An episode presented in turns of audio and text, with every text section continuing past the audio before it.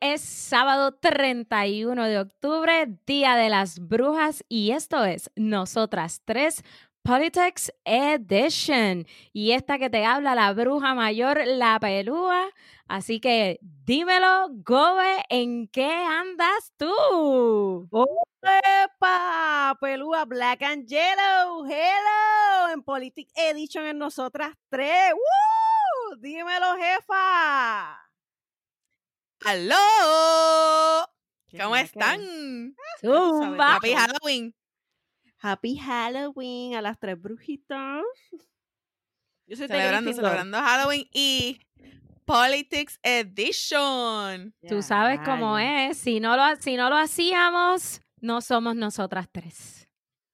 Sí, gracias Oye, por, había, por- había que hacerlo, había que por hacerlo. complacerme. yo creo que a las dos, yo creo que esto fue un poquito de, de complacernos todas. Yo estoy nerviosa en Bueno. estas elecciones. Bien nerviosa, bien nerviosa. Yo no sé qué va a pasar. Bueno, antes, antes de todo, antes de que empecemos, vamos a irnos con una notita un poquito más seria, porque quiero aclarar a todos nuestros oyentes y a todas las personas que nos están viendo en YouTube que esto no es cualquier capítulo de política, mi gente. Estoy aclarando esto porque verdaderamente hay muchos podcasts por ahí que probablemente van a hacer capítulos de política y si usted no está escuchando y, y escuchó que esto es el Politics Edition, probablemente si no le gusta la política como a mí, le va a dar stop y no nos va a escuchar. Pero realmente esto es un episodio que nosotras queríamos hacer para darle información bien valiosa a todos nuestros oyentes para que usted sepa cómo usted va a salir a votar para que vote con conciencia, para que vote verdaderamente porque usted pensó y usted sabe que está votando por la persona que usted quiere votar. So, en verdad, quiero dejarles claro eso. Esto no es ningún otro capítulo de política. Por favor, escúchenos, quédense ahí. Esto va a ser un poquito de risa, un poquito de seriedad y vamos a explicarle en Arroyo Habichuela qué es lo que va a pasar este próximo noviembre 3 en las elecciones y cómo usted va a votar perfectamente. Eh, así que la verdad es que yo le dije a las muchachas que pues yo no soy muy fanática de la política, pero la realidad es que quería, eh, ¿verdad? eh, participar en este capítulo porque yo tengo como un poquito de PTSD también con la política en el hogar, ¿viste? Porque cuando pues yo, ¿verdad? Venía creciendo, pues en mi casa siempre me inculcaron un voto según lo que mi familia creía y según lo que su familia creía, que tampoco era como que, eh, ¿verdad? Solamente era mi generación, sino que eso venía de generación en generación votando por las mismas personas. E incluso mi papá convenció a mi mamá de votar como él votaba y era como él, este, ¿verdad? Tenía su pensamiento. Y mami hasta se cambió este, de partido gracias a mi papá. Diantre. Eh, quería hablar un es un Sí, influencer. créeme. un influencer que no tienes idea. Papi. es que eh, Este, nada, quería es que la política quería aquí- mencionar eso. Quería mencionar eso, eh, ¿verdad? Porque yo creo que en el país, en nuestro país, en Puerto Rico, eh, mucha gente vota según lo que su, en su casa le han enseñado, no por eh, criterio propio. So, ¿qué ustedes creen de eso? Díganme, ¿u- ¿en su casa también era así? ¿Ustedes votaron por lo que sus papás le enseñaron o ustedes tuvieron Mira. un poquito más de... Mira, libertad. jefa, eh, en casa eso era una orden ejecutiva de parte de mami. Eso era una comandante ahí. Y ella, yo me acuerdo que me decía, si no votas por la palma, no te voy a hacer la chuleta con arroz con gandules. Y tú sabes que eso era muy importante para mí, la comida. Ah, no, nena, no. Había que votar por la chuleta. Exacto. Luego cuando me independicé, ¿verdad? Que me fui de casa, pues entonces ahí empecé a votar diferente, pero mientras tanto la chuleta había que conservarla. Dímelo, peluda. Mira, es que eh, ciertamente la política en la cultura puertorriqueña es casi un deporte olímpico y eso hay que reconocerlo. Eh, hay gente que sabe y lo hace nacional. consciente, hay gente que lo hace culturalmente, como, como decía la jefa. Eh, en casa, papi siempre hizo esta cultura de que habláramos de política, ¿verdad? Nosotros somos unos politiqueros aficionados, así que podrán imaginarse las conversaciones que, que, se tenían, pero al final del día yo creo que si algo él nos enseñó es que uno tenía que hacerlo consciente y que lo que tú creyeras y quisieras hacer tenía que ir en acorde con quien tú eras como persona. Y yo creo que el mejor ejemplo que les puedo dar es que mi hermano mayor es estadista y pertenece a, a, el no me imagino. No me imagino las cenas de Thanksgiving. Mi otro hermano y yo, ¿verdad? Eh, entendemos que Puerto Rico debe ser libre y soberano. Eh, y las cenas de Thanksgiving, pues tú sabes, hay un poquito de intensidad. A veces hay que decir, ¿sabes qué? Lo dejamos hasta aquí. Let's talk about something else. Eh, y otras veces simplemente, pues cada cual expone su punto y pues we just move on. ¿Verdad? Nos movemos y, seguimos hablando porque tampoco la idea es cambiar, tampoco la idea es obligar o hacer una orden ejecutiva. Así que si algo se, se deben llevar de este podcast es eso, que no votemos, no votemos por colores, no votemos porque en casa hay una orden ejecutiva, no votemos tal vez porque somos agnósticos y no nos gusta, eh, vote con conciencia, vote con convicción y vote porque sabe lo que está haciendo porque son generaciones futuras que, que se van a criar y se van a desarrollar en el Puerto Rico de hoy y nosotros tenemos que salvaguardar el futuro de esos niños y niñas. Así que vamos allá, cuéntanos los datos importantes, ¿cómo vamos a hacer esto? Dale, funcionaria, díganos los datos más importantes para este día del 3 de noviembre, eh, hora, día, centros de votación, ¿cómo es esto? Pues mira, eh, muy importante que su seguridad, claro está. Cuando usted llega allí al, colegio de, o centro de votación, usted tiene que ir con su mascarilla y quizás con una sillita de playa, porque acuérdese que el, eh, escrutinio es con una máquina y eh, no es como antes que era una urna, una caja y usted lo echaba y seguía andando y podían entrar seis personas al mismo tiempo. Ahora no Ahora es más limitado el espacio que tienen que entrar al colegio. El colegio es el salón, ¿ves? Sí, explica un este poquito respecto a eso, porque yo estoy segura que mucha gente no entiende qué es eso. Sí, cuando le hablan de los colegios, le hablan del salón de clase o el, en el centro hay un salón. Eh, esos son los colegios. Ah, y ahí entonces muchos de los colegios están divididos por letras, ¿verdad? Para que facilitar en relación con lo que son los apellidos y este desplegar, ¿verdad? La, dependiendo de la población que vote en ese centro. So, cuando uno llega allí, ¿qué es lo primero que uno tiene que hacer? ¿Uno tiene que ir a una persona que le diga a qué salón pertenece o cómo, cómo es eso? ¿Cómo funciona eso? Sí, se supone que en cada centro haya una mesa de orientación, pero el horario es bien importante porque usted tiene de 9 de la mañana a 5 de la tarde para llegar al centro de, votación. ¿Y qué día es, Bibi? ¿Y qué día es, que vamos a hacer eso?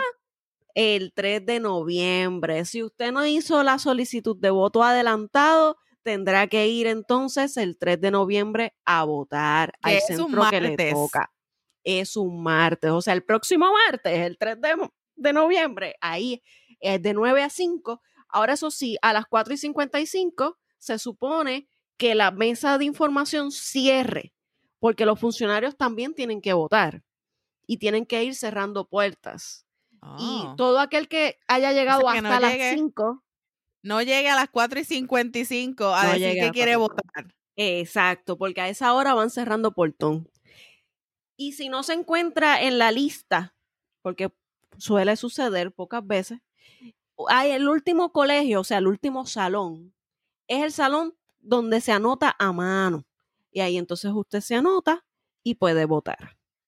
y para los que... ¿Y que uno tiene que llevar ese día importante para que uno pueda votar? Muy importante su identificación con fotos. Puede ser la electoral o puede ser la de conducir. Una que sea válida, no la de Costco, por supuesto. ¿Ustedes se acuerdan cuando esas eh, esas fotos del electoral iban a la escuela a tirarte la foto? Mira, yo fui eh, cuando mi primer eh, mi primera elección fue en el 2004. Yo soy una nena, tú sabes. Así aquí no se dice, la mía también, la mía también. pues yo me acuerdo que fueron en octavo grado a la escuela y me tiraron la foto y yo tenía la, la parte de de, o sea, lo que era la, el jumper de, del uniforme de la escuela. Entonces, cuando yo entrego mi tarjeta, ¿verdad? Que de hecho, la tarjeta yo la había cambiado la foto, pero en el libro aparecía la primera foto que ellos me habían tirado en la, de la comisión en la escuela. Así que yo no me parecía y la muchacha empezó, funcionaria me empezó a hacer preguntas porque decía, a ver, que tú no te pareces. Te muchacha, sí, en la mía, en la mía yo aparecía hasta con ojos azules, con un repelado y los que nos están viendo este, y para el que nos escucha, pues sabrá que mi, mi, mi, apodo es la pelúa porque usualmente tengo mi pelo suelto y rizo. y en aquella foto, en aquella foto yo salgo con repelado y todo, tú sabes. súper, súper diferente. ¿Qué te puedo decir?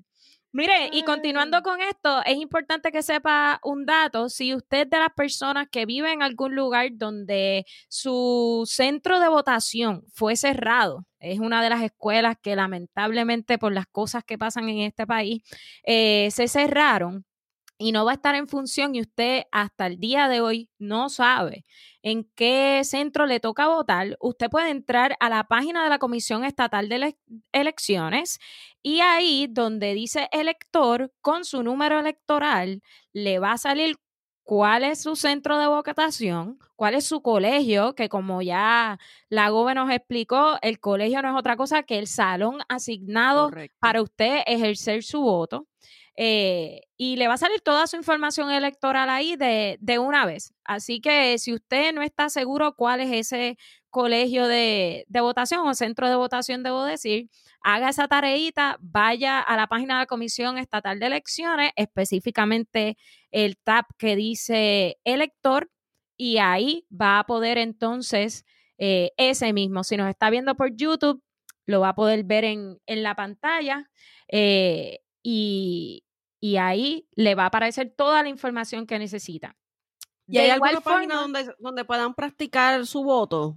Claro que sí, hay dos cosas. Primero, usted si no está familiarizado con las papeletas que se van a estar utilizando, recuerde que en estas elecciones son cuatro papeletas las que vamos a estar utilizando. Tenemos la papeleta estatal, que es en la que usted vota por gobernador y comisionado residente. Tenemos la papeleta legislativa, que es la papeleta donde usted va a votar por sus senadores y representantes, tanto por distrito como por acumulación. Tenemos la papeleta municipal y esa papeleta varía dependiendo el pueblo en el que usted viva y básicamente ahí va a encontrar el alcalde y ese equipo de trabajo que se le llama asamblea legislativa eh, que usted puede elegir con su alcalde. Y por último, porque como ya les dije, este año tenemos cuatro papeletas, es la papeleta del plebiscito, que ya mismo vamos a estar conversando, conversando un poco sobre eso, eh, donde usted va a tener la oportunidad de marcar estadidad sí o no. Así que de igual forma, como puede buscar su estatus electoral en la página de la comisión, también puede ir a donde dice papeletas modelo y ahí va a poder eh, ver estas cuatro papeletas y estar más familiarizado cuando vaya a ejercer su voto este próximo martes 3 de noviembre. Un dato muy importante es que recuerde que el escrutinio es electrónico, que esto es una máquina. Así que como es una máquina, yo no sé si usted recuerda cuando usted estaba en la, en la high y hacía los exámenes, los exámenes de bolita y la maestra le decía, y se nota que yo soy maestra, ¿verdad? la maestra le decía, ennegrezca dentro de la bolita. No puede salirse, tiene que estar bien ennegrecido, porque si no la máquina no lo va a leer. Pues básicamente. No use lápices mecánicos, use los números dos para que pueda hacer. Sí, porque tú borrabas y se te quedaba negro y entonces esa era que marcaba la máquina. Exactamente. Pues básicamente es el mismo ejercicio, salvo que usted va a hacer una X dentro del recuadro. Esta vez, en vez de ser un círculo, es un cuadrado y dentro de ese cuadrado debe estar su X. Así que asegúrese de que marque dentro del recuadro eh, las opciones que, que usted tiene como preferencia para cada una de las papeletas. Oye, Pelúa, hay una pregunta. Si, por ejemplo, una persona hace mal la X, ¿cuántas veces puede volver a votar? ¿O no hay otra, otra opción? Es como que ya no puedes volver a votar. Claro que sí, siempre y cuando, siempre y cuando tú hayas dañado la papeleta, no intencional, porque recuerde que es su derecho y si usted quiere dañar la papeleta como método de protesta, puede hacerlo, ese es su derecho. Pero si usted la daña siendo no intencional, en ese caso le puede pedir a cualquiera de los funcionarios que esté en el salón asignado a que le dé hasta dos nuevas papeletas para poder ejercer su voto. Obviamente no le van a dar dos de una, usted le van a dar solo una, garantice, ¿verdad? Que no que no la vuelva a, dañar, pero si pasara, si pasara, tiene hasta dos papeletas eh, para sustituir. ¿Y esas papeletas pueden ser cualquiera o eh, tiene que tener alguna indicación en la papeleta? Usualmente el método de validación de las papeletas son las firmas de los funcionarios en la parte de atrás. Así que cuando usted le entreguen esa papeleta, asegúrese que en la parte de atrás están iniciadas porque eso es lo que valida el proceso. Que en efecto... Pueden ser recusados. Exactamente. En efecto, esas papeletas son las papeletas que se van a estar utilizando, que están avaladas por la Comisión Estatal de Elecciones, que pasó por el debido proceso de producción y de transportación a ese lugar. ¿ok? Así que asegúrese de todos esos detallitos antes de ejercer su voto y una vez lo haga, Gobe, ¿qué tienen que hacer? Una vez esa persona haga esa X dentro del recuadro, está ready, sale de, la cabina de, votación. Si usted va a la máquina, lo puede poner boca abajo su papeleta, no tiene que estar boca arriba. Eh, claro, está respetando el secreto de voto. Si usted tiene dificultad al meterla, puede pedir ayuda a cualquiera de los funcionarios. Inclusive usted puede escoger el funcionario que le ayude, si quiere que sea del partido al que usted milita o el que o cualquier funcionario. Claro está, cuando usted mete la, la papeleta y la máquina lee su papeleta, si le falta alguna información, alguna X, porque hizo alguna X de más o alguna X de menos, y la intención de usted era esa, como propósito de dañar la papeleta como tal, usted le da el botón de votar. Si no, si es que no era su intención y creía que solamente era una sola X en algún candidato, usted tiene la opción de coger la papeleta hacia atrás, el funcionario le va a preguntar eh, que si la intención era menos, menos X, este, usted dice sí, pues entonces la inserta y le da a votar. Y eso cuenta como voto. ¿Está bien? Eso es muy importante. Eh, otra de las cosas es que, em, claro está, acuérdese que esto es escrutinio electrónico. ¿Ok? Es muy importante que usted lo sepa. Usted se puede llevar su propio marcador Sharpie, color negro. No tiene que eh, utilizar solamente el que el funcionario le entregue por la cuestión del COVID y etcétera. Pero eso es muy importante que usted lo sepa. Que cuando vaya a meter la papeleta, lo haga boca abajo para, para proteger su privacidad de voto. ¿Está bien? Oye, Gobe y Pelúa, ustedes saben aquí que yo soy así como que media antipolítica. Media, media, segura. media, antipolítica. Eh. Pero, y la realidad es que mi conocimiento de política es bien bajo. Honestamente, no sé mucho de política. Tampoco es como que sea un tema que, que hable mucho tampoco. So, ustedes dijeron que hay varias eh, papeletas y una de ellas era la del plebiscito. Yo he estado escuchando mucho, uh, ¿verdad? Respecto de eso, mucha gente está hablando del plebiscito y honestamente yo no sé ni qué significa la palabra plebiscito. So, para todas esas personas que tienen la misma duda que yo, expliquen un poquito del plebiscito y qué significa al hecho de uno votar así o no. Mira, el plebiscito, jefa, básicamente es la consulta que se le hace al pueblo para decidir cuál es el estatus de preferencia eh, en cuanto a nuestra relación con Estados Unidos. Este plebiscito particular, eh, el de este año, porque es importante que sepan que Puerto Rico ha tenido cinco plebiscitos anteriores eh, y en algún momento que estemos hablando de datos históricos, pues ahí lo sacamos a pasear. Pero ya que hoy estamos así como rapidín dando las cápsulas, pues es importante que usted sepa que lo peculiar de este plebiscito son dos cosas.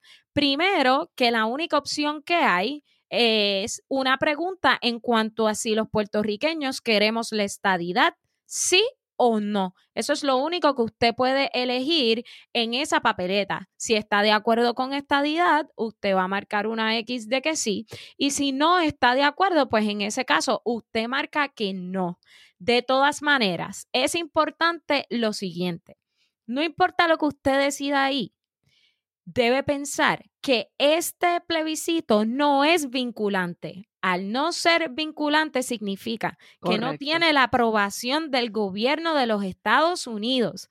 Así que estamos desperdiciando dinero en una papeleta extra, mi gente, porque no lo van a tomar en consideración. No importa qué por ciento de gente vote en esa papeleta, no importa cuáles sean los resultados de esa papeleta y si son válidos o no, la realidad es que para el gobierno de los Estados Unidos no tiene ninguna validez. El Tribunal Supremo de los Estados Unidos lo dijo, el Congreso de los Estados Unidos lo dijo, no otorgaron dinero para eso y el dinero que se utilizó fue dinero nuestro Así que básicamente fueron unos milloncitos adicionales que no estaban proyectados y que tuvieron que incluirse a última hora para esta papeleta. para una pregunta que realmente no tiene validez. No, exactamente, Tamara. Para, que para, que, para que un plebiscito sea válido o tenga una buena estructura, tiene que primero que enseñar las otras alternativas de estatus estado librismo, eh, la independencia, eh, la estadidad, el anexionismo, ¿verdad? Pero tiene que definir cada una. El último plebiscito que hubo, en donde estaban definidos cada uno de, los, de, los, de las ideologías, vino Aníbal Acevedo Vila y tiró una, una quinta columna, que es la, columna que muchos conocemos como la de ninguna de las, de ninguna de las anteriores. Eso dañó el proceso, porque entonces eh, eh, lo que creó fue un nicho, un nicho eh, real de la política aquí en Puerto Rico. Y claro está la importancia de la ideología en Puerto Rico, es que es nuestra base en nuestras relaciones con el mundo. O sea, si nosotros no definimos el estatus como debe ser, no con este plebiscito que no es vinculante, como debe ser nuestra relación con los Estados Unidos, nuestra relación con el mundo eh, internacional, vamos a seguir en lo mismo.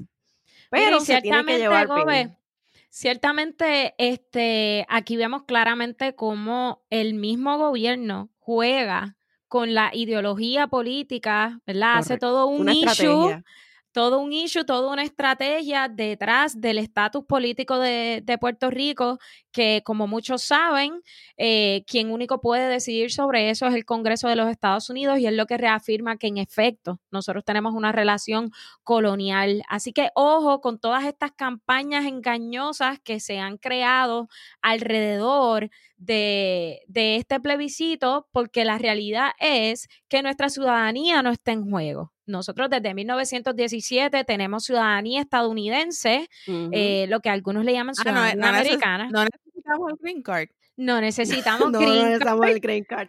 Este, por eso usted viaja a cualquier territorio de los Estados Unidos con su licencia de conducir y no necesita ni pasaporte ni green card. Correcto. Eh, así que eso no está en juego. Cualquier anuncio que haga alusión a que nosotros somos unos malagradecidos, como hay algunos por ahí que, que se están proyectando en televisión nacional y en, y, en YouTube, oh, este, está fuera de la realidad, ¿ok? Y lo que buscan es manipular cómo nosotros tomamos decisiones en base a preceptos que no son reales. Así que los invito, ojo con todas esas propagandas. Sí, yo los invito a ver, en, lo pueden buscar en YouTube, eh, en un debate entre Hernández Colón y Baltasar hace, eh, se podría decir que hace 40 años atrás. Y es el mismo discurso de los populares y los PNP. Los PNP diciendo con su discurso de terror de que los separatistas populares eh, van a hacer que nuestra relación con los Estados Unidos se acabe y van a recoger todos los, los Walgreens y todas las carreteras las van a enrollar y se las van a llevar de Puerto Rico. Vamos a vivir en tierra. Eso no es cierto, mi gente. Es un discurso de odio que sí, que ciertamente tenemos que romper. y si tú eh, escuchas a Pierluisi y escuchas a Charlie, eh, están hablando exactamente lo mismo que hace 40 años hablaron en un debate Hernández Colón y Baltasar. Gente, y recuerde que estamos, estamos eligiendo a un, administrador de la colonia. No estamos eligiendo ni la estadidad, ni estamos eligiendo la independencia.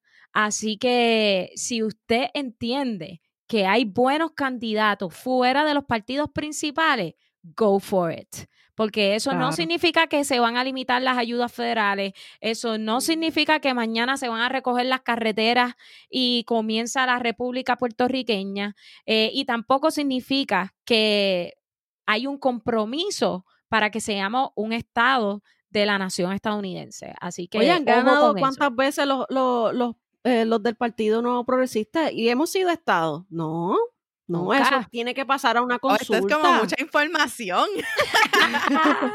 Estás abriéndole los ojos a la gente y de verdad que eh, ha sido, yo pienso que esta es la mejor manera de uno también proponerle, ¿verdad? Que la gente abra su mente y su, y su inteligencia a lo que estamos hablando, porque mucha gente siempre se encajona rojo o negro, eh, perdón, rojo o negro, rojo y negro estudio, eh, rojo o azul para los, eh, para la política y verdaderamente nadie, a veces la gente no, no se pone a ver los otros candidatos simplemente porque no son de su misma ideología.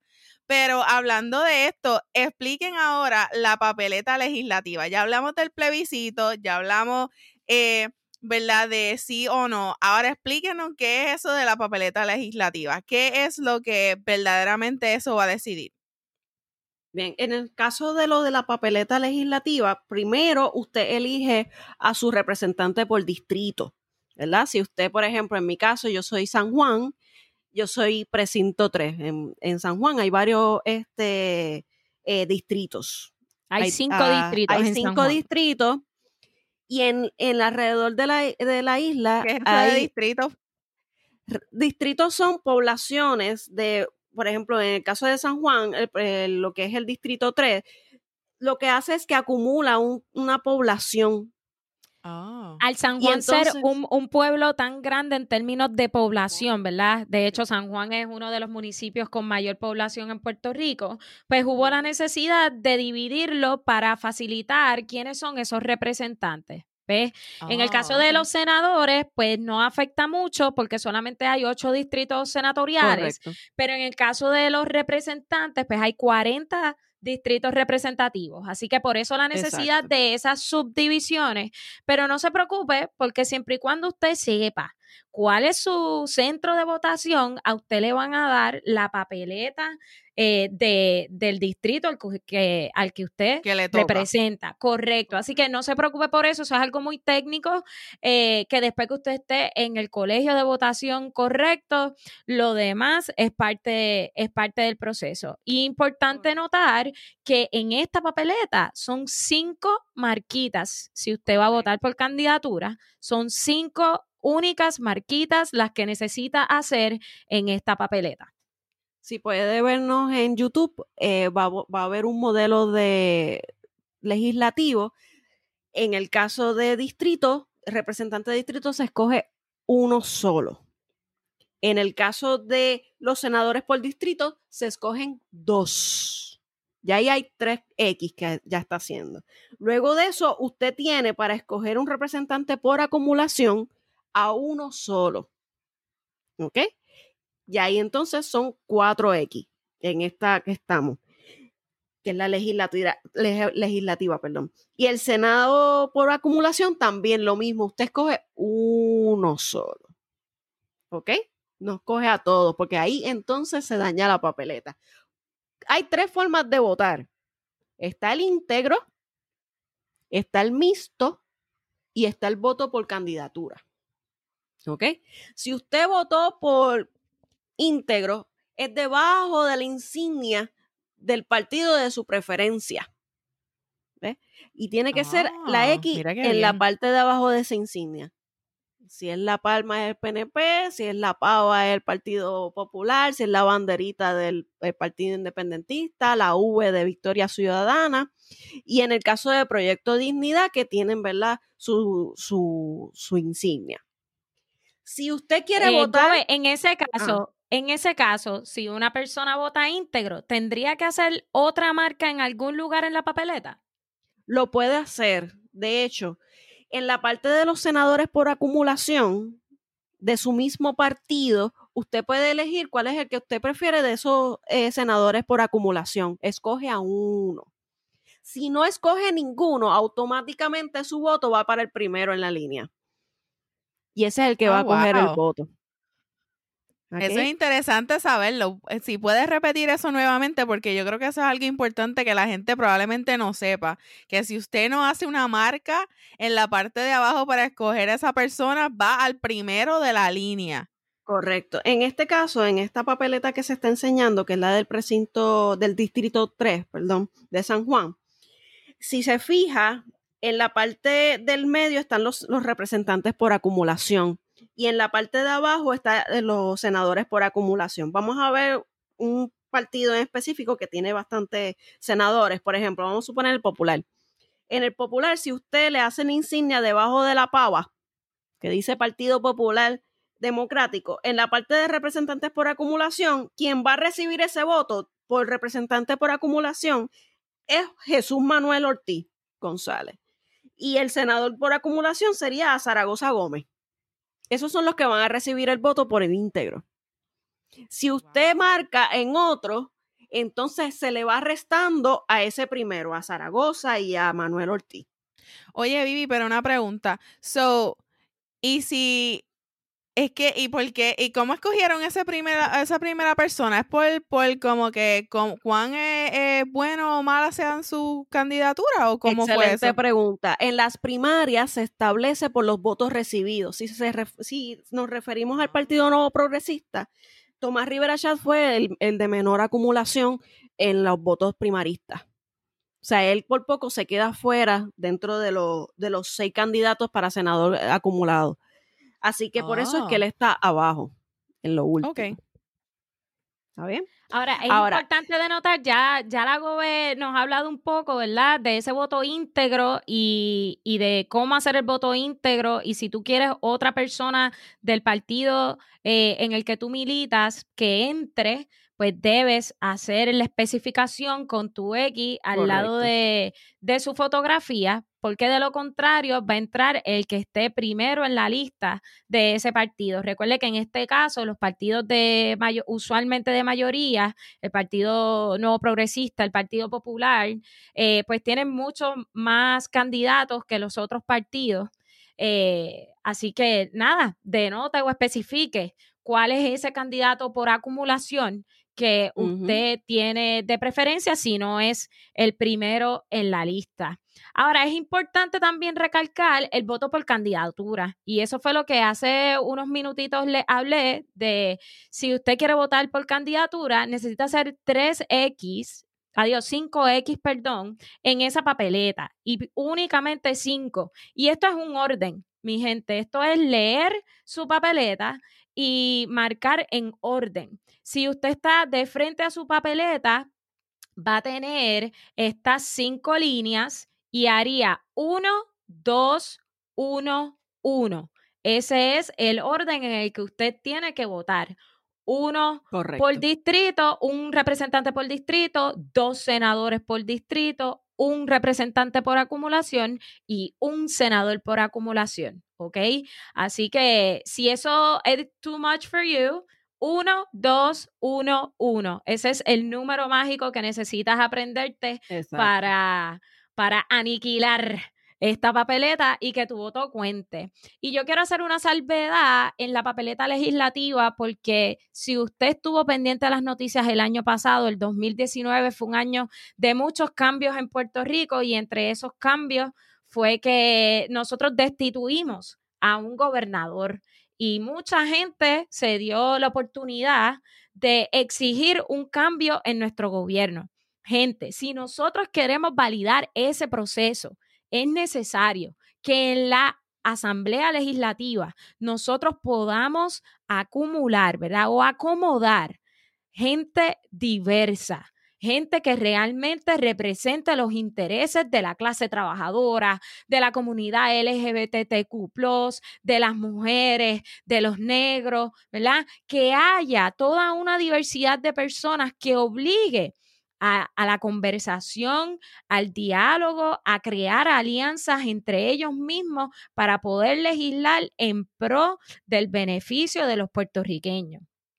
Oye, Elúa, muy cierto. Y una de las cosas más importantes que usted también tiene que ver cuando va a votar, y Claudio Martínez, eh, un poeta argentino, decía que cuando usted va a hacer esa cruz en esa eh, caseta eh, electoral, usted pone tres cosas en esas cruces. Honor, libertad y conciencia. Y lo que queremos llamar es al voto de conciencia. Si el verano pasado nos tiramos a la calle para cambiar las cosas, sacar un gobernador, y hacer, hacernos escuchar de que no necesitamos esperar las elecciones para sacarte de la silla. También es importante que usted cuando vaya a votar piense en su vecino, piense en sus hijos, piense en sus sobrinos. ¿Cómo le va a afectar de aquí al futuro las decisiones que tomen esos partidos o esos candidatos? Así que la, la pregunta es, ¿Qué es más importante? ¿Votar por partidos o votar por candidatos que valgan la pena? Mire, y tenemos que, tenemos que derrocar ciertamente las mayorías de colores en la Asamblea Legislativa. El gobernador es importante, sí, porque es el líder, es el que ayuda a que el equipo se estructure. Eso es importante, pero es mucho más importante crear un equipo conscientemente que juegue, que mueva ficha, que cree estrategia verdadera. Y eso solamente lo vamos a lograr con la diversidad. Así que mi consejo, y si usted se lleva algo de esta pelúa politiquera aficionada, eh, historiadora en formación, vote por candidatura. Busque quiénes son los representantes y los senadores de su distrito y utilice su conciencia su voto inteligente y vamos allá. Oye, y hablando de, ¿verdad? De esos gobiernos y esos gobernadores, ustedes díganme su opinión al respecto de los candidatos que tenemos. ¿Cuáles son, verdad, sus opiniones al respecto de los candidatos? Porque ya hemos hablado de cómo hacer la papeleta. Yo sé que esto es como que el, muy excitement. Aquí está eh, todo. Ellas están emocionadas por hablar de esta parte. Eh, jefa, ¿tiraste el sorteo? ¿Tiraste el will para saber cuál es el candidato que va primero? pues tú sabes, en todos los debates hay un sorteo, hay un orden. dígame, dígame cuáles son los candidatos. Vamos, empieza tú, eh, eh Gobe. Mira, eh, empezando un poquito por Pedro Pierluisi. Primeramente, él tiene un bachillerato en historia estadounidense en, Nueva Orleans en, el 81 y tiene un Juris Doctor en el George Washington University en Washington, D.C. desde el 84 y fue admitido a la práctica de la abogacía en Puerto Rico y en el Distrito Colombia. En el caso de su práctica, recuerden que él fue secretario de Justicia durante la administración de Pedro Rosselló, en donde eh, durante este tiempo hubo eh, acusaciones de corrupción, pero en ese momento él no eh, hizo pesquisa ni emociones en relación con eso. Fue a su salida que entonces salieron los 40 ladrones del gobierno de Pedro Rosselló. Y recuerden que él fue comisionado residente en, del 2009 al 2017. Y claro está, dentro de sus propuestas, eh, sus propuestas ah, establecen en educación el sistema Montessori, eh, no muy diferente al Partido Popular. Y claro está, este, aumentar el acceso a escuelas vocacionales especializadas en bellas artes y en deporte. No sé si han visto sus anuncios, pero en sus anuncios casi todo el tiempo son con músicos o con músicos con diversidades funcionales.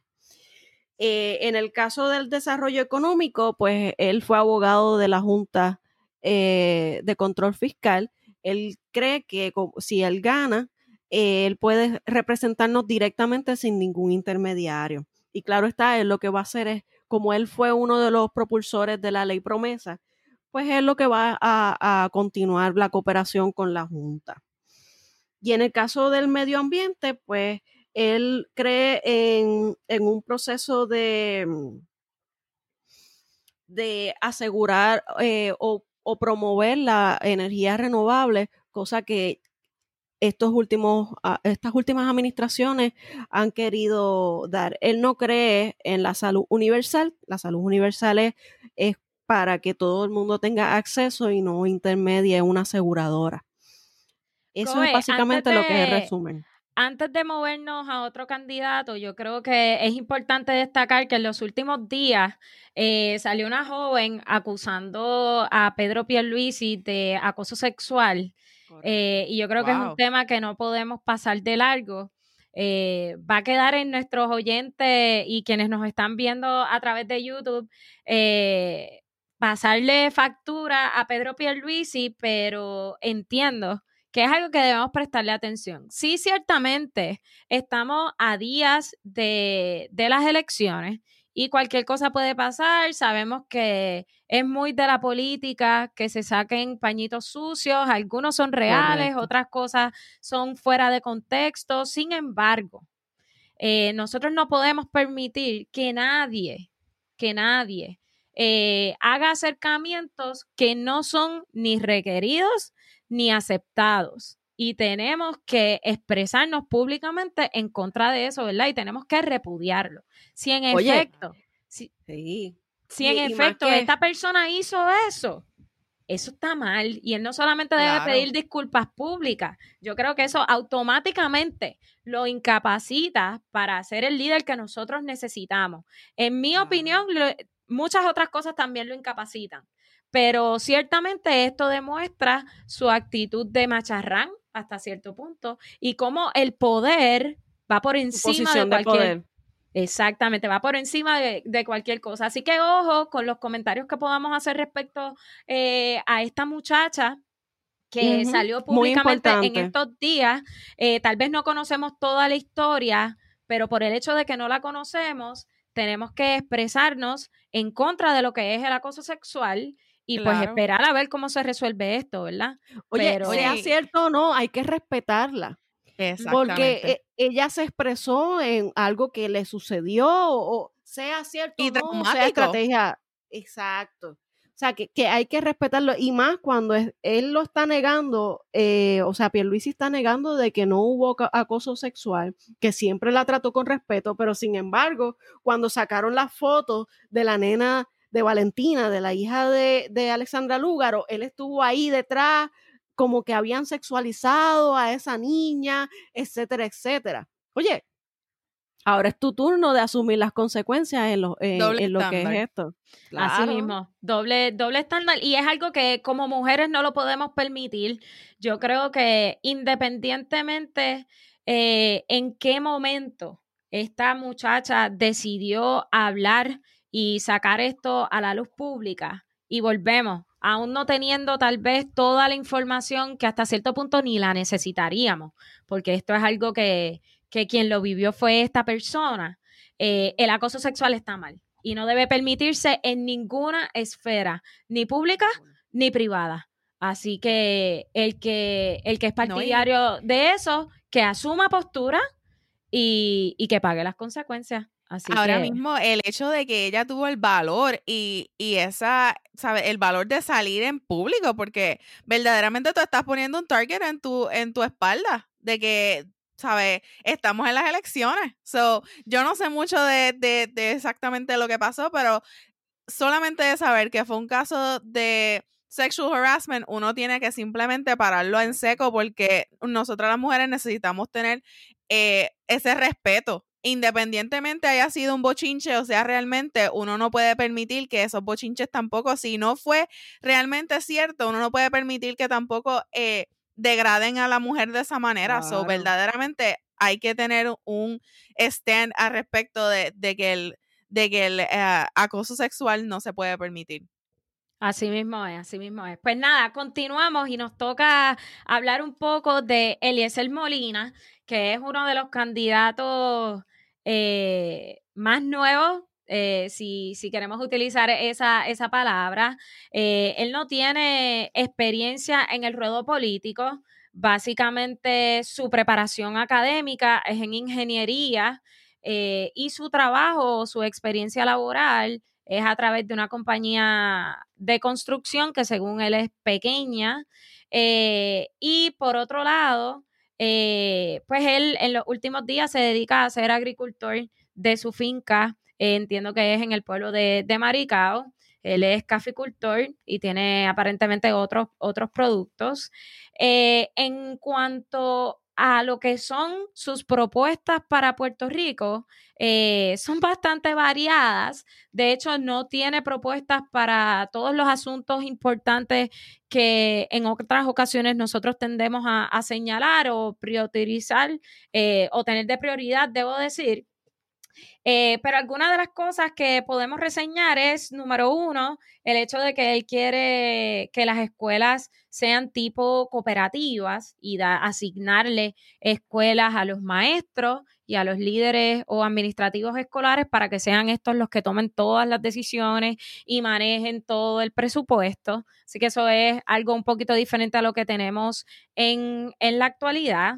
Eh, también tenemos fomentar la creación de planes de negocio. Parte de su discurso ha sido que debemos cambiar de una economía de consumo a una economía de producción. Así que como parte de eso, él propone que se le enseñe a los jóvenes y adultos a crear sus propios planes de negocio. Ahora, ojo, importante denotar aquí que sí, eso suena súper bonito, pero él no nos dice cómo cómo se va a realizar eso. Y en un plan tan ambicioso como ese, yo creo que es de suma importancia que nosotros identifiquemos cuáles son los pasos a seguir para movernos a eso. De lo contrario, suena, suena bien bonito. Palabras bonitas. Este, palabras bonitas, pero en la práctica, la pregunta que tenemos que hacernos es, ¿es real? Eso puede implementarse en cuatro años, puede implementarse en uno, en dos. ¿Sabes? Se puede encaminar eh, Puerto Rico en la fase que está ahora mismo eh, para moverse a eso. Así que en ese sentido yo lo encuentro un poquito irrealista. Eh, otro de los puntos que tiene es promover la autosuficiencia, asignándole, ¿verdad?, otros incentivos a los agricultores eso era despedarse. Él se autodenomina agricultor y tiene una finca, así que tenía que, legislar algo para, para, los agricultores. Sin embargo, yo creo que, le falta desarrollar mucho. La agricultura en Puerto Rico está muy atrás porque nosotros lo dejamos atrás por un sinnúmero de, de cosas, específicamente porque históricamente se nos ha llevado al monocultivo, en vez de a tener muchos cultivos. Así que eso es parte del problema. Y volvemos, el cómo lo vamos a hacer es importantísimo determinarlo. Y por último, entre los aspectos que yo entiendo que, que debían resaltarse es la oficina de, de, cumplimiento que él propone, que es básicamente una oficina para fiscalizar eh, a los jefes de a los jefes de agencia y poder eh, eliminar un poco la burocracia que se da en las distintas en las distintas agencias eh, no sé ¿verdad? Eso sería abrir más oficinas, es más presupuesto, así que no sé si, si eso realmente puede ser una, una propuesta sensata en estos momentos, además de que recuerda que tenemos a la Junta de Control Fiscal, su posición es en contra totalmente de la Junta de Control Fiscal, habría que ver cómo eso parea hasta cierto punto. Eh, jefa, vamos a hablarle un poquito, vamos a hablar un poquito sobre el Partido Popular, ¿qué tú crees? ¿Te gusta el rojo? ¿Te gusta el rojo? Bueno. el rojo es rojo. no ese tipo de rojo del que estás hablando, pero el ah. rojo, rojo sí. ah, ok. Ok, Mira, vamos a hablar un poquito del Partido Popular Democrático. Tiene un, un, candidato a gobernación que es este el alcalde actual de Isabela. Eh, que se llama Carlos, eh, Carlos Delgado, eh, conocido también como Charlie. Es producto del sistema de educación pública, tiene un bachillerato en administración de empresas con concentración en mercadeo en la Universidad de Puerto Rico. Eh, él, su experiencia básicamente es como alcalde desde el 2000, ya lleva cinco términos. Eh, tiene un superávit, eh, o por lo menos lo presume en su pueblo, Isabela. Y mira que lo eh, presume, aunque Isabela es un poco sucio, pero, pero vamos allá. Ay, perdón, estamos al aire. la, la, cuestión es que él, presume el superávit, pero su población en su pueblo sigue pobre, sigue pobre y, y es lamentable, ¿verdad? Es un pueblo muy lindo, es un pueblo costero, eh, pero nada, es, esa es su carta de presentación como candidato de gobernación. Eh, aunque, ¿verdad? Tiene uno, un logro en su, en su pueblo, que es un hospital que se llama el Centro Isabelino de Medicina Avanzada, o mejor conocido como CIMA, en donde hacen las pruebas también de COVID eh, de forma gratuita, los rapid test como tal. En educación, él promueve el modelo de Montessori, y también este, promueve escuelas especializadas o por lo menos 60 en municipios de Puerto Rico especializadas a eh, que se determinarán por una conversación con la comunidad escolar, los sectores empresariales del área y los gobiernos municipales. Así que es una conexión como tal. Y claro está, en el caso de lo que es el desarrollo económico, él se va a sentar a hablar con la Junta de control fiscal en relación con el presupuesto y claro está, quiere implementar medidas para que los municipios sean los que manejen los servicios eh, básicos como tal, desligando o descentralizando lo que es el gobierno. En el caso de lo que es la salud, él quiere eh, expandir eh, lo que es actualmente la, el Medicaid, ¿verdad? Para Pedrito Pérez, el pintor, Medicare y Medicaid es lo mismo, pero Medicaid es reforma en arroz y habichuela. Y lo que queremos eh, este, establecer, en este caso eh, Charlie, él cree en que debe entonces las tablas de ingresos deben aumentarse para que entonces más personas puedan cualificar para la reforma. Y por último, en el caso del medio, oriente, el medio ambiente, él promueve, eh, eh, promueve que la Universidad de Mayagüez eh, sea propulsor de, energía renovable.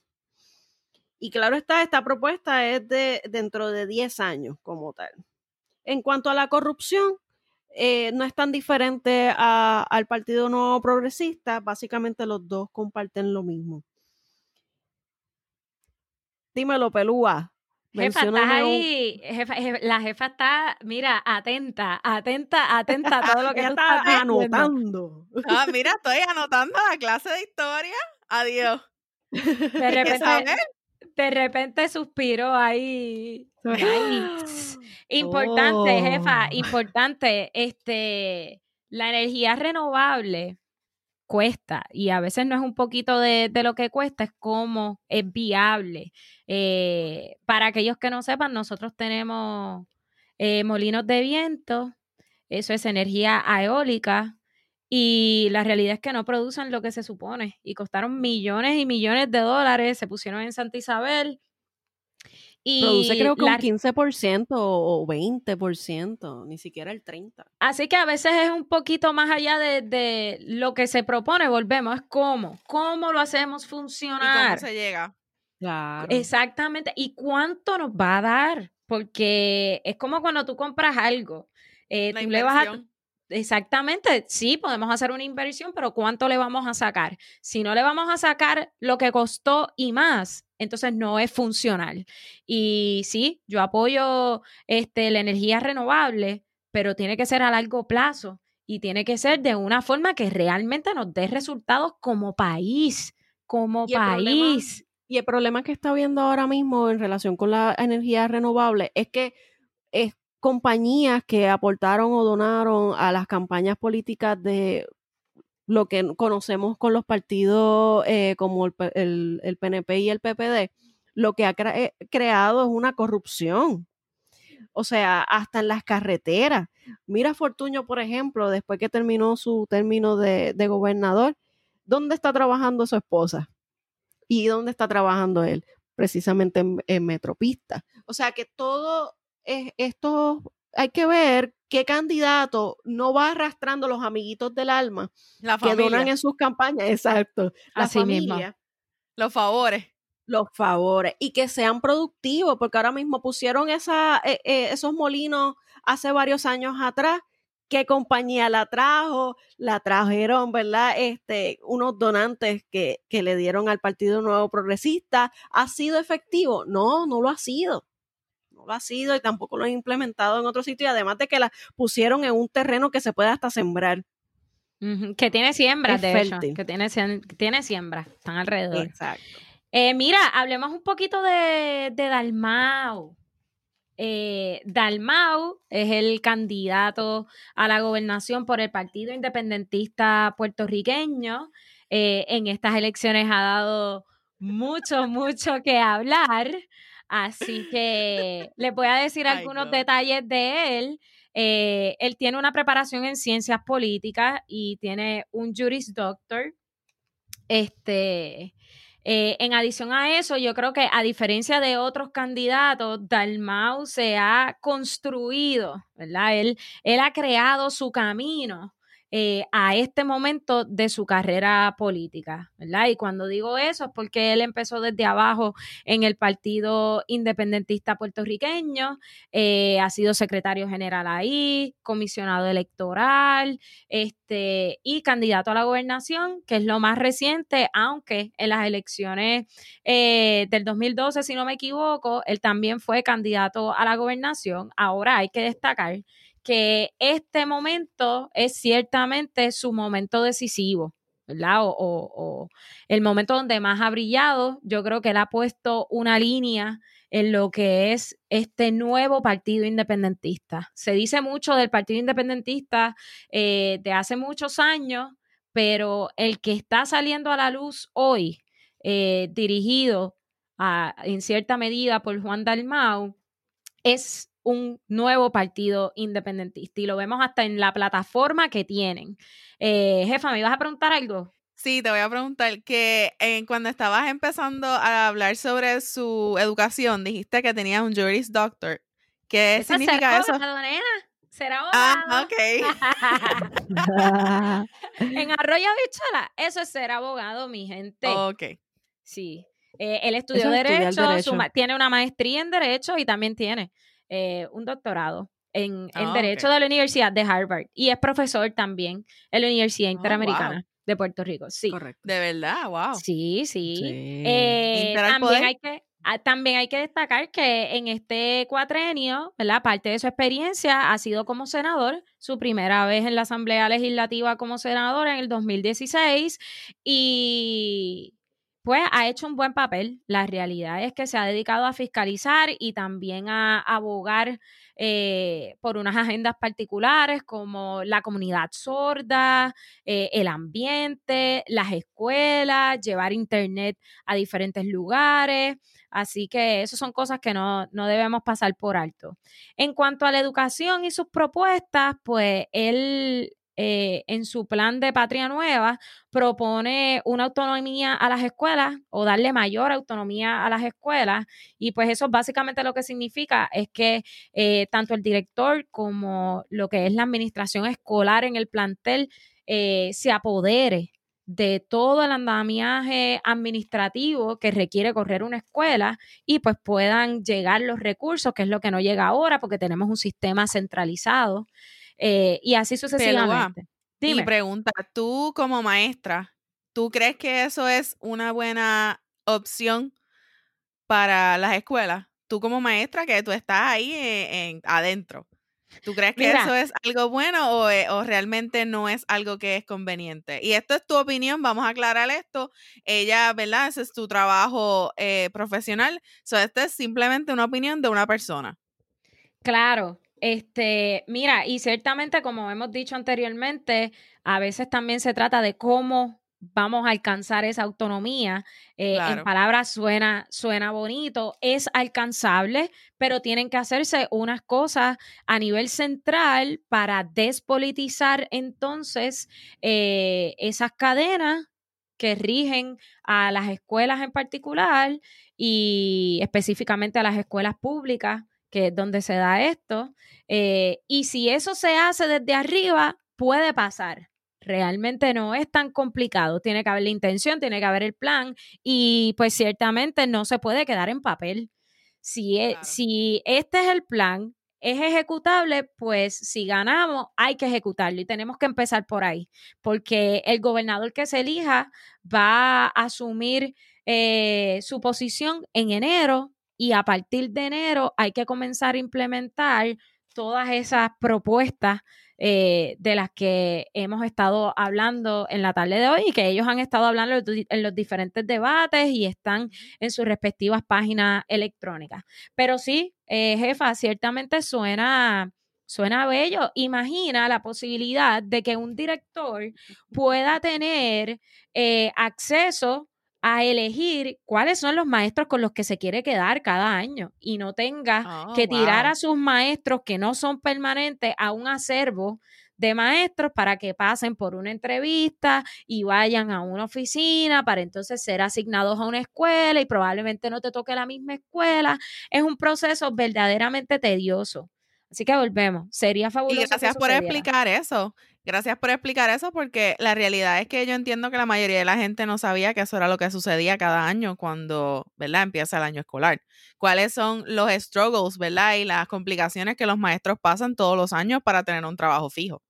Mira, y para intentar ser un poco objetivo, aunque debo aclarar que la objetividad no existe, gente, nunca vamos a poder ser objetivo. este, la objetividad no existe. Eh, existen los argumentos, existen los hechos y nosotros tomamos decisiones y posturas en base a eso.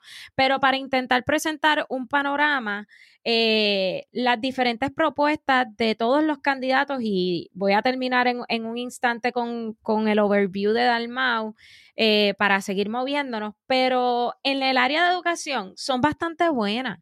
El modelo Montessori es un modelo de excelencia. Eso nadie lo puede dudar.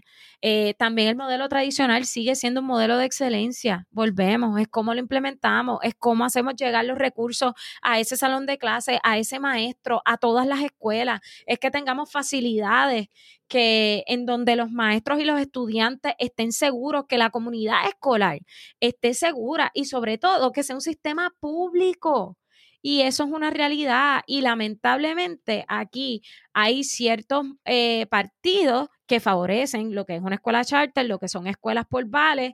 Y mire, eso es privatizar el sistema público. Y un nene que vive en una barriada, que vive en un residencial público, que probablemente no tiene acceso a, a que su mamá, su papá, su cuidador pague una educación de excelencia, necesita que el Estado provea una educación de excelencia. Y en la medida en que la persona que esté ahí puede utilizar eh, todas las estrategias posibles para hacer del sistema público uno de excelencia, it's worth it. Y we need to try it. Pero privatizar el sistema público de enseñanza está mal. Y punto. No debemos permitir eso nunca. Eh, mira, moviéndonos un poquito y un poquito rapidito. este, eh, eh, Dalmau también plantea eh, crear un departamento de protección ambiental, eh, cree en el área de salud en un plan universal y eso contrasta muy bien con dos cosas. Primero, con el enfoque salubrista que quiere darle a la seguridad, específicamente en cuanto a cómo se trabajaría las personas eh, drogadictas, sin hogar, etcétera, etcétera, eh, más que penalizar a esas personas eh, desafortunadas, pues él daría, o por lo menos en su plan está expuesto eh, un enfoque salubrista. Y eso es importante porque otras personas también lo han propuesto a lo largo de los años, inclusive desde la Asamblea Legislativa y los partidos de mayoría han cerrado los ojos y se han vendado en cuanto a eso. Y si usted vive en Puerto Rico, sabe que cuando vamos a las avenidas principales, lo primero que vemos son personas sin hogar debajo de puentes, este, que están en un círculo de drogadicción y de otras adicciones también. con en, la, en el cuerpo que no se las tratan problemas de salud mental, eso es la orden del día y también es un problema de seguridad. Así que si no asumimos una posición salubrista al respecto, no va a haber mejoría, ciertamente. Y ya para finalizar con él, dos cosas importantes. Declarar el estado de emergencia en cuanto a la situación de las mujeres en Puerto Rico con los feminicidios este, integrar el currículo con perspectiva de género, claro está que va de la mano y también otros candidatos lo están proponiendo y no puedo dejar pasar esto, la ley de protección del patrimonio nacional. Yo soy maestra de historia, historiadora en formación y nosotros necesitamos, nosotros necesitamos proteger nuestro patrimonio nacional. Y no es solamente las estructuras, porque gente, nosotros estamos llenos de estructura colonial, que no necesariamente representa lo que somos hoy. Es defender nuestra documentación, lo que nosotros hemos hecho a lo largo del el desarrollo como pueblo puertorriqueño. Nadie se ha expresado en cuanto a eso. El Archivo Nacional de Puerto Rico está lleno de, de ratones. Los historiadores pasan un montón de problemas para poder ir al archivo. Ahora mismo está cerrado, claro, por el COVID eh, y tenemos buenos archiveros, tenemos buenos recursos, pero necesitamos el dinero para poder proteger esa parte de nuestra historia, esa parte de nuestra identidad como pueblo. Y si no comenzamos a hacer eso, al final del día podemos decir mucho de lo que es ser puertorriqueño, de lo que se siente ser puertorriqueño, pero en la práctica, si no tenemos el documento que lo confirme, no estamos en nada. Así que yo creo que esa es una muy buena iniciativa.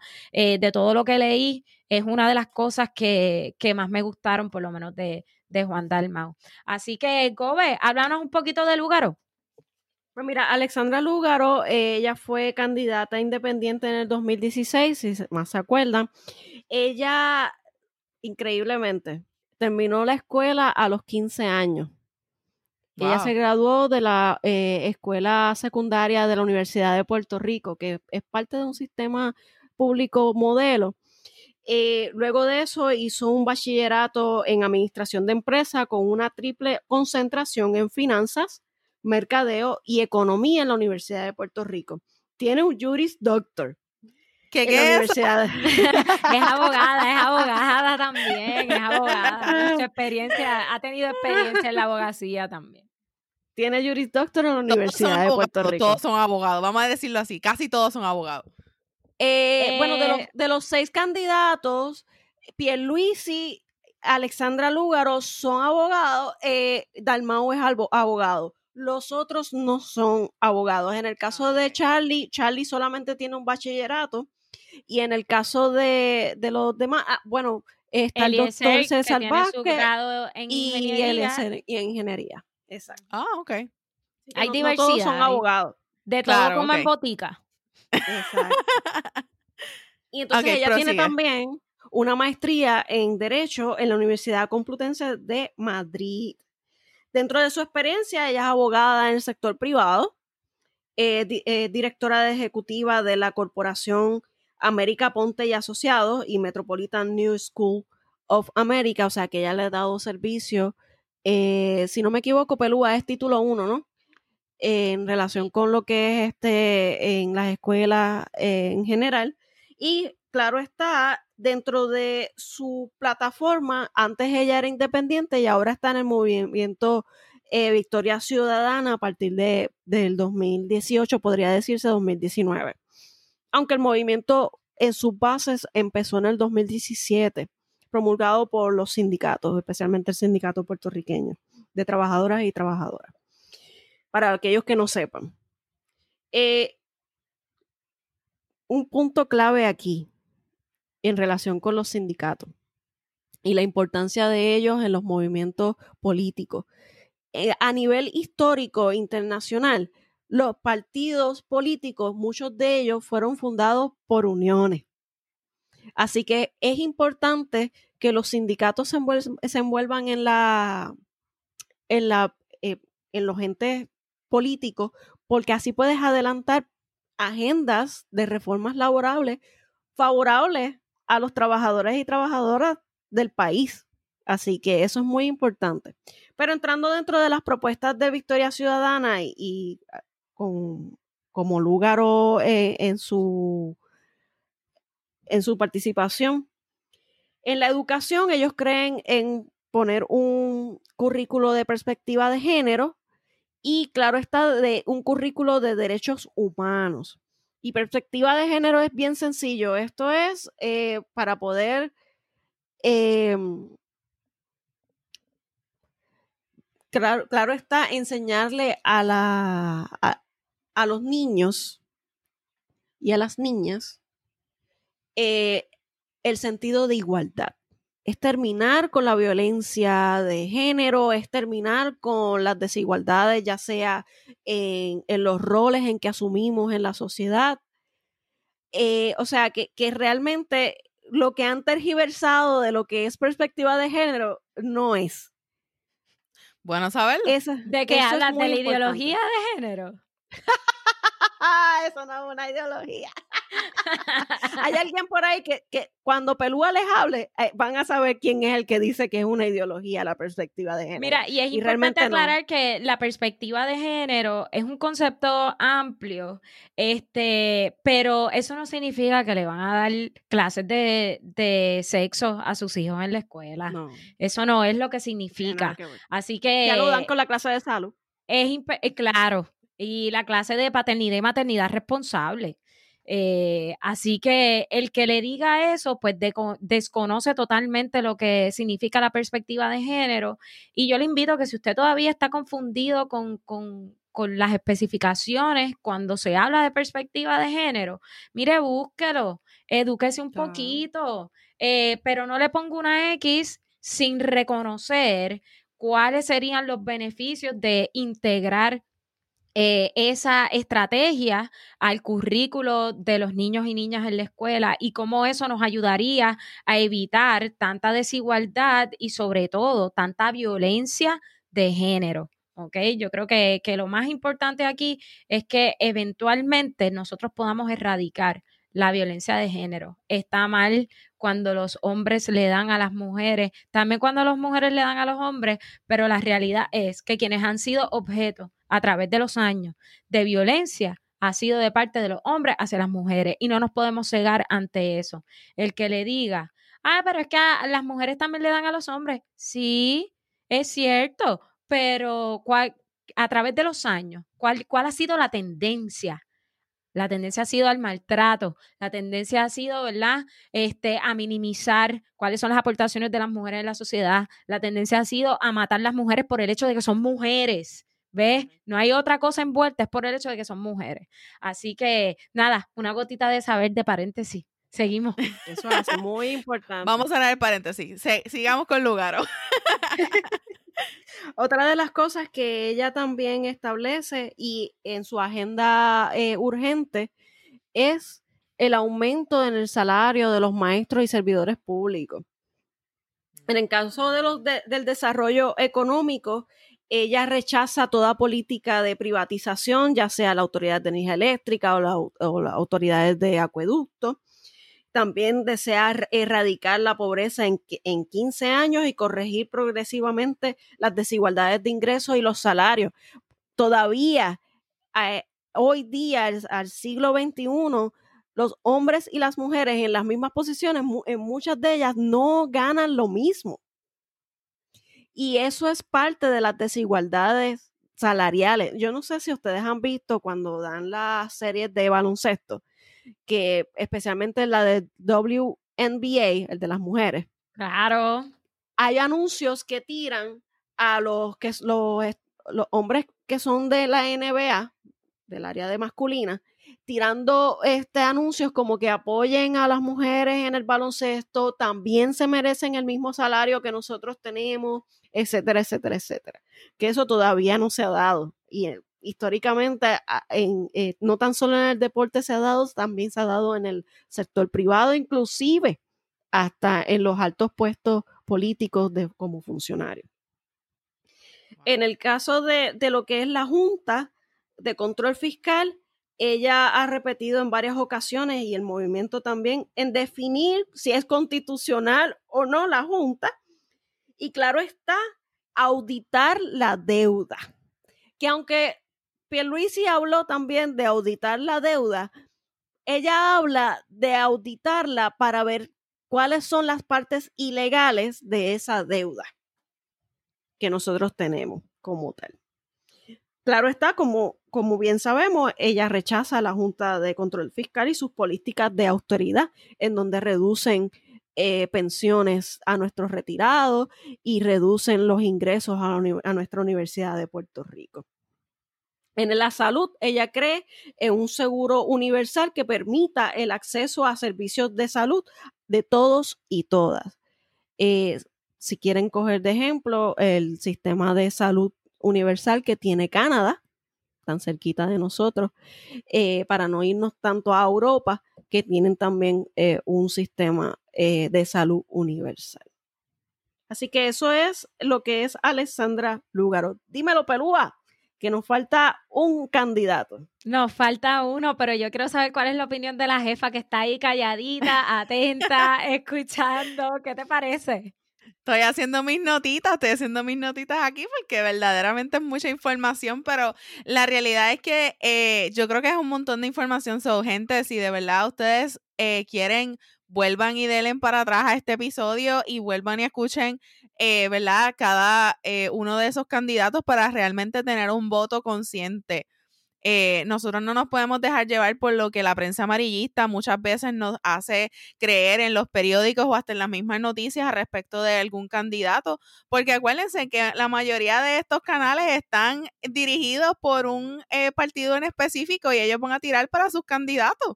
So, usted haga de cuenta que tiene que hacer su asignación, buscar la información, buscar los datos que sean reales, no lo que la gente ponga en la prensa, y verdaderamente hacer este, eh, este voto consciente para tener un mejor Puerto Rico. Acuérdense que nosotros en nuestras edades ahora mismo, nosotros tenemos que pensar en las generaciones siguientes, en, la, en los que no tenemos hijos y vamos, ¿sabes? Queremos tener hijos en el futuro, hay que pensar en eso, en esos niños que verdaderamente, ¿qué le estamos dejando? ¿Cuál, cuál va a ser su herencia? ¿Cuál va a ser su legado?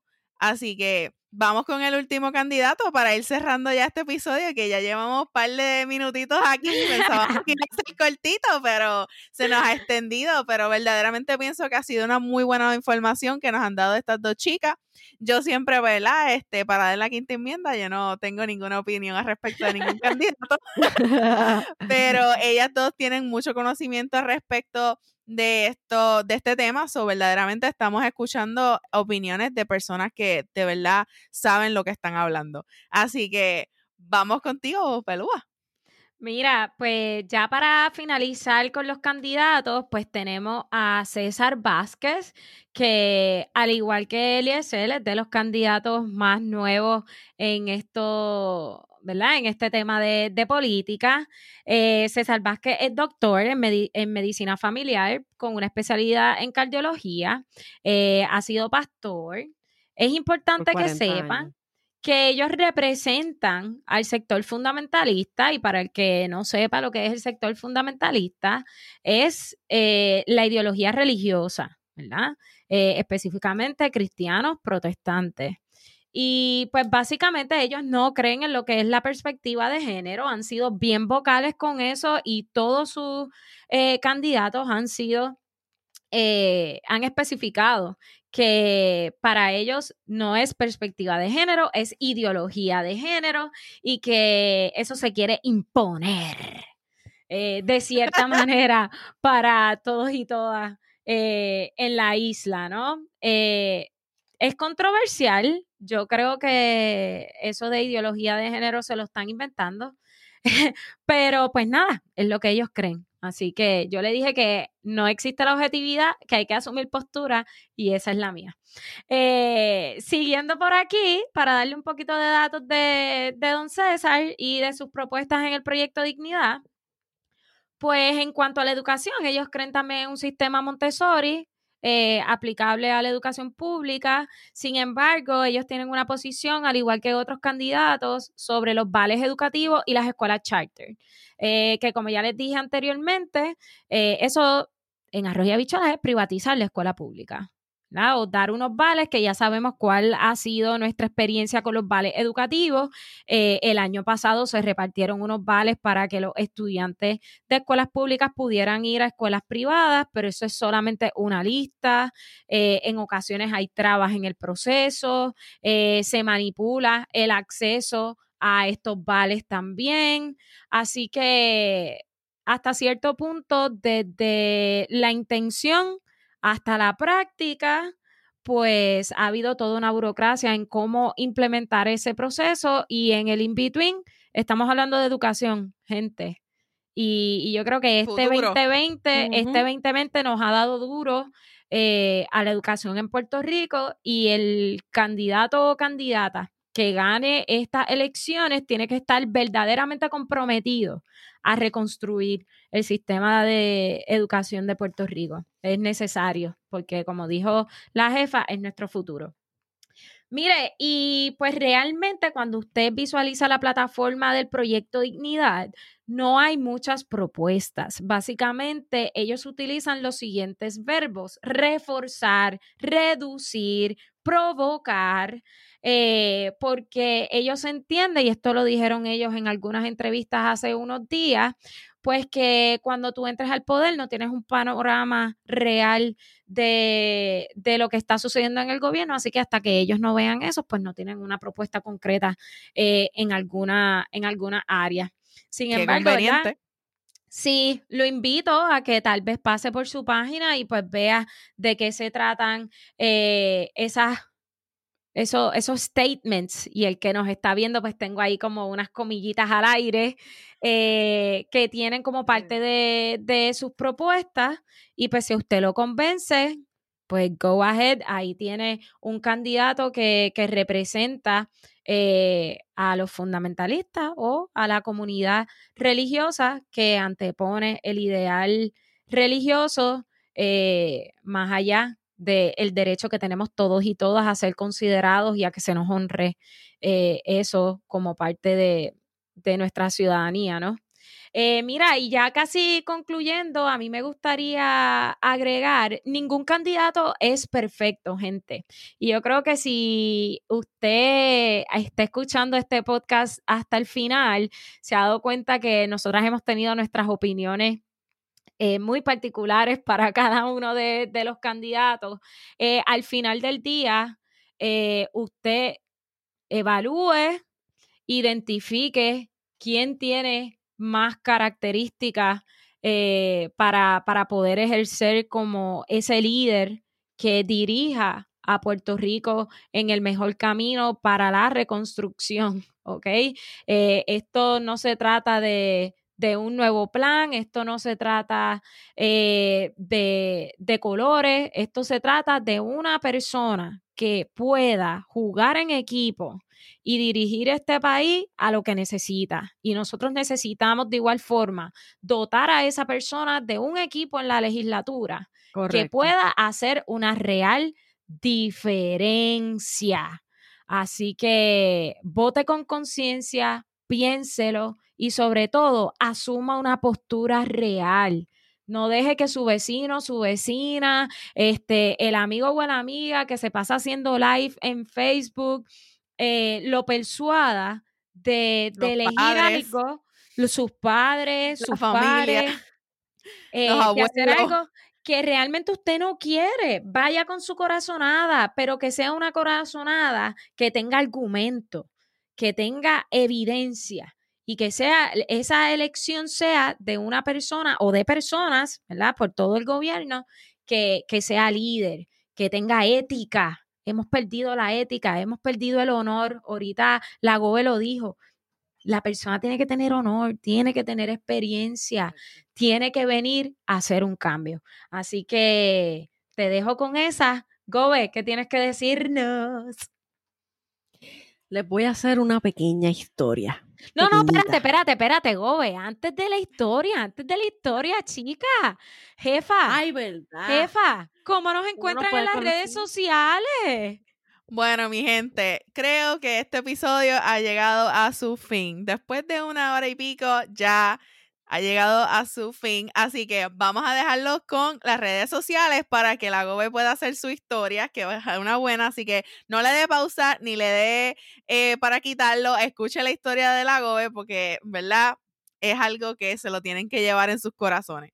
So, nos pueden seguir siempre en Facebook en Nosotras Tres Podcast, en Instagram Nosotras Tres Pod, siempre utilizando los hashtags de RIN Studios o Nosotras Tres con la Amapola para que siempre podamos seguir sus posts. Así que, por favor, eh, Gobe, haga su historia. Esto era una vez una tortuga en el poste. Y entonces la gente veía y pasaba y decía, no puede ser. No, enten- no, no entiendo cómo llegó ahí. ¿Será que entonces... Pero es que él no puede estar allí, en ese poste. Sabrás que no pudo haber subido solita ahí. ¿Estarás seguro que no debería estar ahí esa, esa tortuga en el poste? serás consciente que no va a hacer nada útil mientras está en el poste. Entonces, moraleja. Si usted quiere poner una X a, una tortuga en un poste y usted lo puede bajar después que lo subió, no sea la tortuga en el poste. Así que un voto de conciencia a eso que usted va a hacer. Así que ahí te dejo ese medio pocillo con pan y mantequilla de guayaba. Y arréglelo con su conciencia. ¡Suave! Llévatelo.